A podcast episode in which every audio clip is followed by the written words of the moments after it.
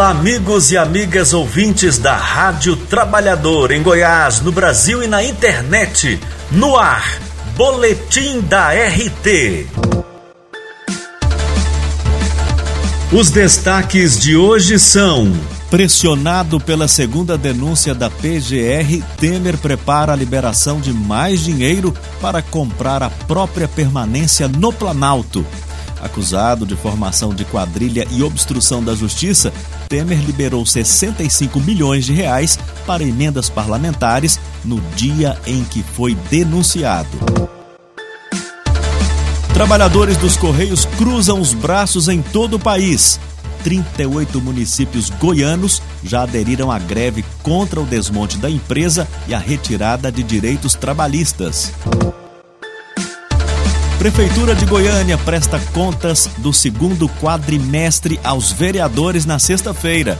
Parcelamento dos salários dos servidores municipais em outubro não está descartado. Caos na saúde pública em Goiás. A situação que era ruim piorou na central de regulação e pode impactar hospitais e maternidades. Gás de cozinha está mais caro. A Petrobras justifica o aumento com a pressão internacional sobre os derivados do petróleo. 13 de novembro passa a valer a reforma trabalhista. CUT trabalha pela revogação.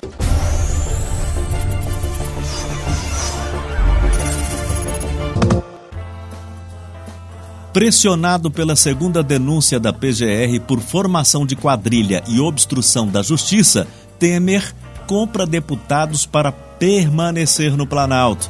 No dia em que a Procuradoria-Geral da República fez a denúncia, 14 de setembro, Temer liberou 65 milhões de reais em emendas parlamentares.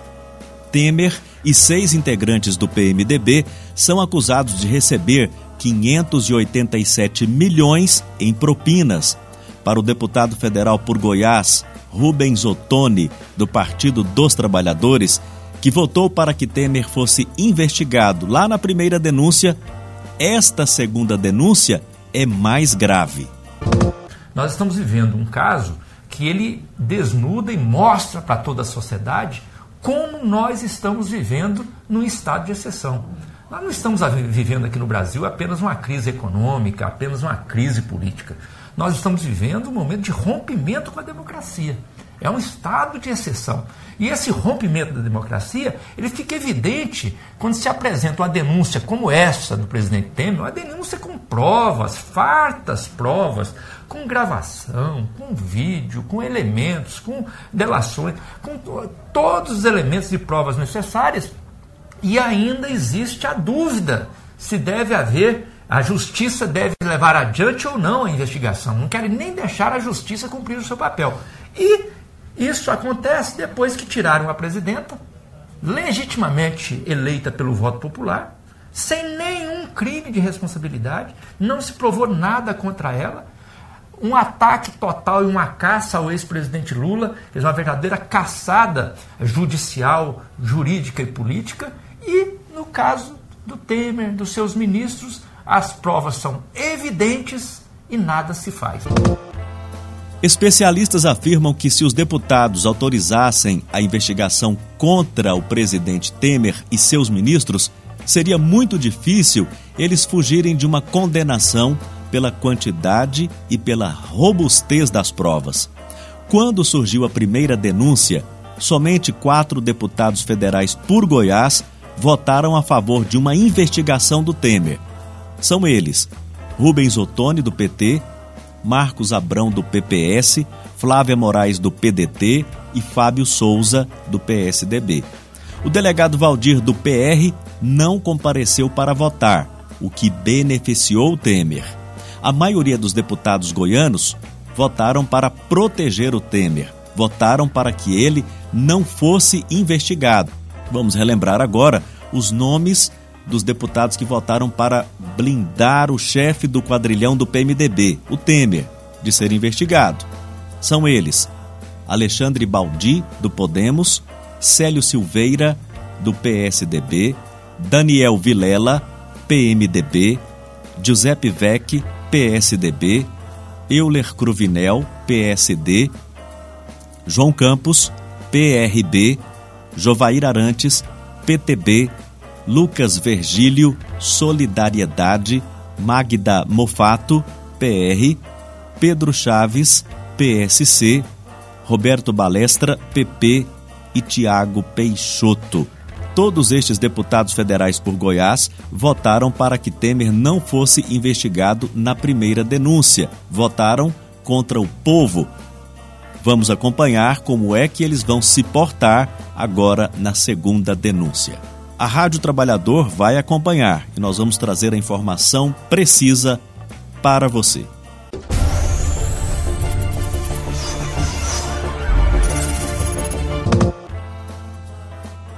Trabalhadores dos Correios cruzam os braços em todo o país. 38 municípios goianos já aderiram à greve contra o desmonte da empresa e a retirada de direitos trabalhistas.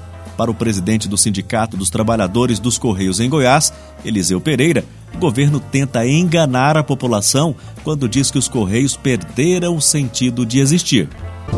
A cúpula aí do Ministério que cuida dos Correios, através do Gilberto Kassab e do Guilherme Campos, que é o presidente da empresa, eles estão passando para a sociedade uma versão de que nós estamos no prejuízo, mas não apresentam, não abrem para a sociedade, não abrem para o Ministério Público, nem para o movimento sindical, para ninguém, os livros contábeis da empresa. Então você tem que acreditar na verdade desse governo que todos nós sabemos que é, é a, grande, a cúpula dele é toda de pessoas que trabalham com inverdade.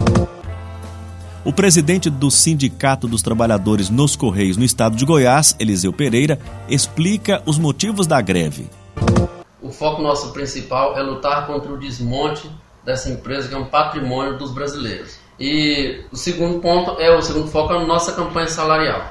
Nós entramos em greve porque nós temos uma data base. Né? A nossa data base é 1 de agosto.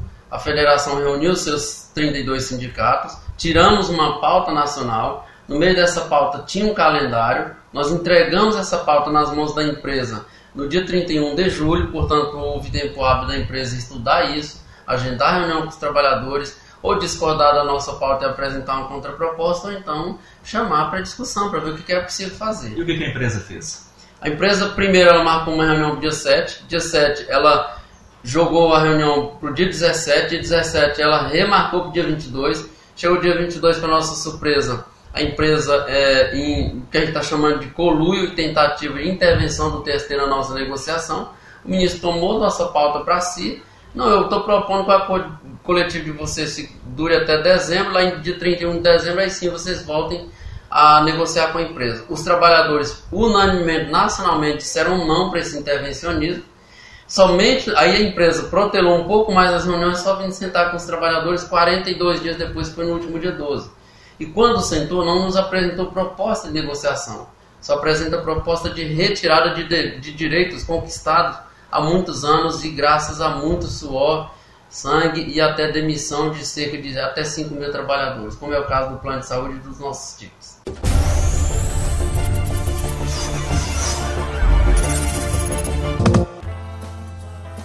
Prefeitura de Goiânia presta contas do segundo quadrimestre aos vereadores na sexta-feira. Parcelamento dos salários dos servidores municipais em outubro não está descartado.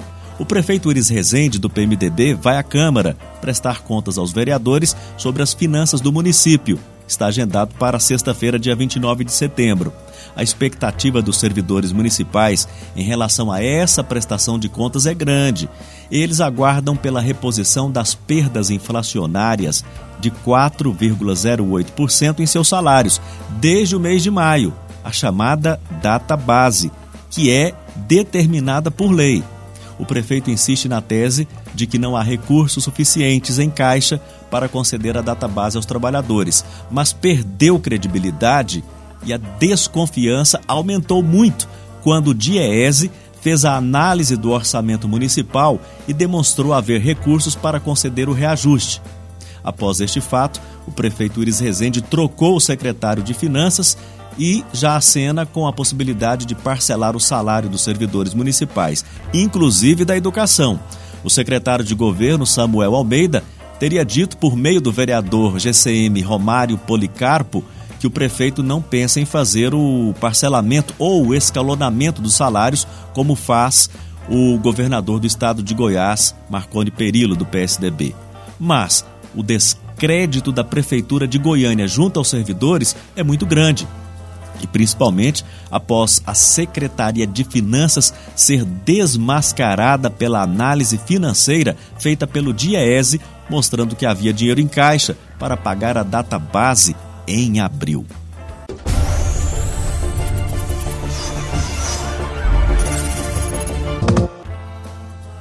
Caos na saúde pública em Goiás. A situação que era ruim piorou na central de regulação e pode impactar hospitais e maternidades. A Central de Regulação de Goiânia dispensou a empresa contratada para fazer o serviço e a Secretaria de Saúde assumiu o processo, mas parece que não se preparou para receber o grande contingente de usuários com um mínimo de dignidade que o cidadão merece. Em entrevista ao repórter Jerônimo Júnior, do portal 730, a paciente Maria de Lourdes relata o descaso que está sofrendo. Ah, tá péssimo, porque além de demorar muito, lá dentro tá muito quente, não tem bebedor, não tem banheiro, tá um descalço com a gente aqui. Sempre lotado. Todo dia que chega é lotado, lotado e nem todo dia você resolve o que você vem aqui para resolver. Na mesma matéria, a secretária municipal de saúde de Goiânia, Fátima Morué, acredita que o problema será resolvido em breve a tendência da fila é acabar completamente e em torno de uns 80% dessa necessidade do paciente vir até a regulação para conseguir o agendamento do seu exame ou da sua consulta especializada vai ser resolvido, ou seja, não vai mais precisar com a implantação desse novo software que contenta todas as áreas e todas as unidades de saúde. Em um período de 60 dias, a gente acredita que essa implantação esteja concluída a ponto de não precisar do paciente se dirigir é, mais até a regulação para obter essa marcação. Para a presidente do Sim de Saúde Goiás, Flaviana Alves, tudo isso que está acontecendo é resultado das terceirizações que não têm compromisso com a saúde pública todo esse transtorno que hoje a gente está, a população está vivendo aí com a regulação de Goiânia, é fruto daquilo que a gente vem denunciando há muito tempo, que são os processos de terceirizações e quarteirizações que têm ocupado os espaços no setor público. Quando esse, esse contrato é rompido pela infidelidade e pelo não comprometimento com a saúde pública, né, com o serviço público como um todo, acaba que ao romper o contrato, a própria gestão não está preparada para isso. Portanto, o Cine Saúde continua a denunciar que não dá mais para a gestão ser terceirizada.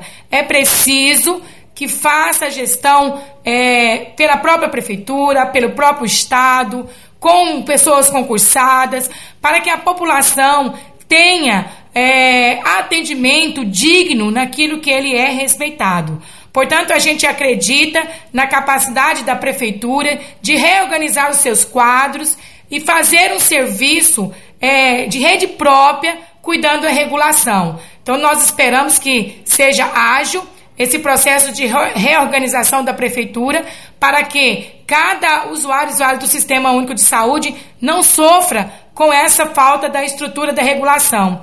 Porque sem a regulação, nós, os, os usuários ficam impedidos de serem internados, de ser feitas suas cirurgias, né? Então a gente é, quer aqui também cobrar mais agilidade da prefeitura na estruturação desse serviço pela sua própria rede básica, porque o SUS é um direito de cada cidadão e é dever do Estado, da União e do município. Portanto, é SUS público e de qualidade.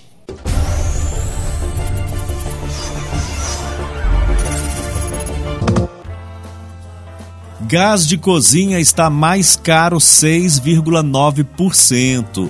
A Petrobras justifica o aumento com a pressão internacional sobre os derivados do petróleo. O gás de cozinha, ou GLP, está mais caro em média de 3 a 5% para o consumidor final, dependendo da região do país. Com mais este aumento, o botijão de 13 quilos está mais caro em média R$ 3,00. Durante os meses de junho, agosto e setembro, a gestão do governo Temer majorou os preços dos combustíveis e seus derivados por até duas vezes em um único mês. Gasolina, diesel e o gás foram reajustados sistematicamente, penalizando os consumidores que estão muito longe de terem os salários corrigidos na mesma velocidade e proporção.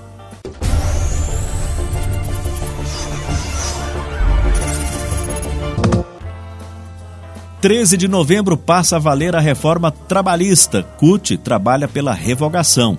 A Central Única dos Trabalhadores segue com a campanha nacional para recolher 1 milhão e 300 mil assinaturas e, com isso, iniciar um projeto para revogar a reforma trabalhista. O presidente da CUT Goiás, Mauro Ruben, fala da importância da campanha e do projeto.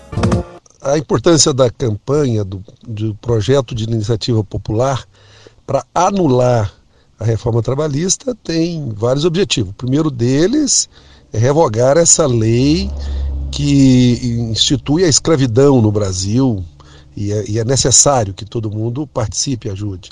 A segunda coisa é conversar com a população, com todo mundo, para mostrar que de fato quem as pessoas, quais partidos, quais deputados e senadores estão é, hoje agindo contra o direito do trabalhador, da trabalhadora e da sociedade. Né?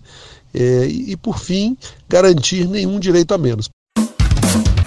Giro Sindical.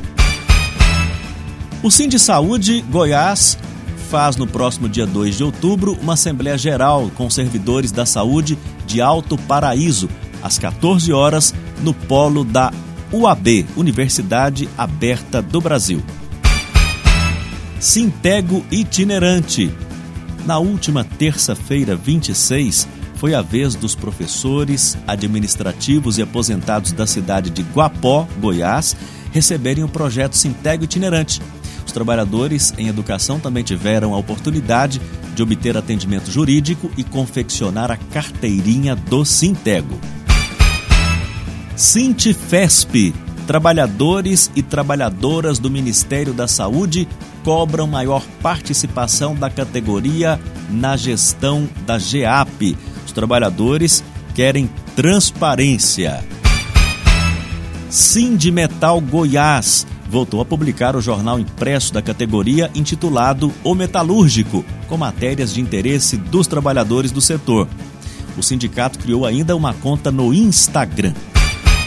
Sinticep Goiás e CUT vão denunciar governo nas cortes internacionais por violação aos direitos dos servidores públicos federais conforme ficou definido na plenária, que reuniu 165 delegados em Goiânia na última sexta-feira.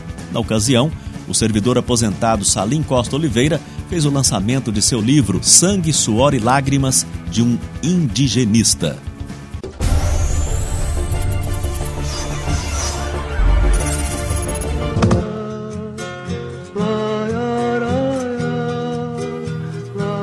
Boletim da RT de hoje fica por aqui. Obrigado às emissoras parceiras, a Rede Abraço e a você que nos acompanha pelas redes sociais. Tchau, tchau.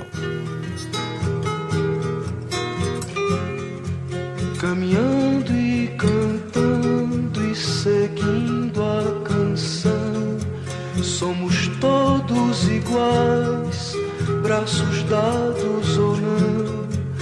nas escolas, nas ruas,